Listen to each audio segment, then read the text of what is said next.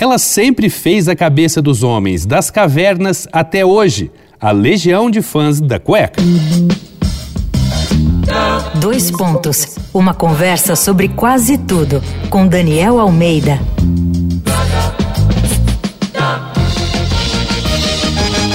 Nesse episódio da série Segunda Pele, a gente vai despir o homem. Mas não totalmente, porque o assunto é a cueca.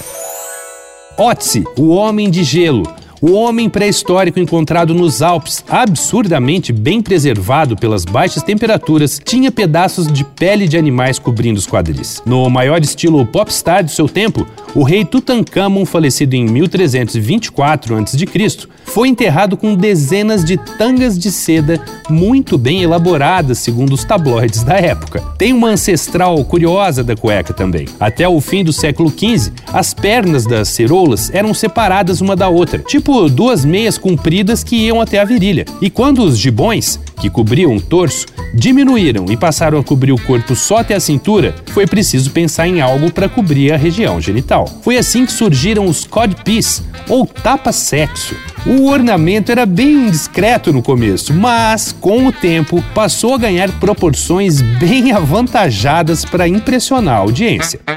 Foi só em 1935 que o mundo viu as primeiras cuecas com um elástico em volta da cintura e das pernas próximo à virilha, que ficaria conhecido como o modelo slip, e traziam uma novidade revolucionária uma abertura frontal em forma de Y. Agora não era mais preciso abaixar toda a roupa para fazer xixi. A partir daí foi uma festa. Surgiram muitas opções em anúncios publicitários que satirizavam os modelos antigos, como a samba canção. Afinal, o homem pós-guerra queria olhar para frente. Na década de 1970, a tanga voltou a fazer parte do universo das cuecas. Homens bombados e a presença de celebridades passaram a ser usados para adicionar atitude e sensualidade às propagandas. Agora que as roupas íntimas estavam na boca do povo, era hora de outra virada.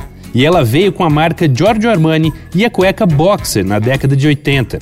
Era uma slip, mais quadrada. Mas esse modelo virou a peça íntima soberana dos marmanjos com a Calvin Klein e a campanha dos anos 90, com o então rapper Mark Mark. Quem aí lembra dele? Mark depois virou o astro Mark Wahlberg. O mundo nunca mais ouviu um hit de Mark Mark, mas as cuecas boxer continuam até hoje nas paradas de sucesso. Vai lá no arroba Danico Illustration e dá uma olhada nas ilustrações inspiradas na série Segunda Pele. Eu sou Daniel Almeida, dois pontos, até a próxima. Você ouviu Dois Pontos, uma conversa sobre quase tudo com Daniel Almeida.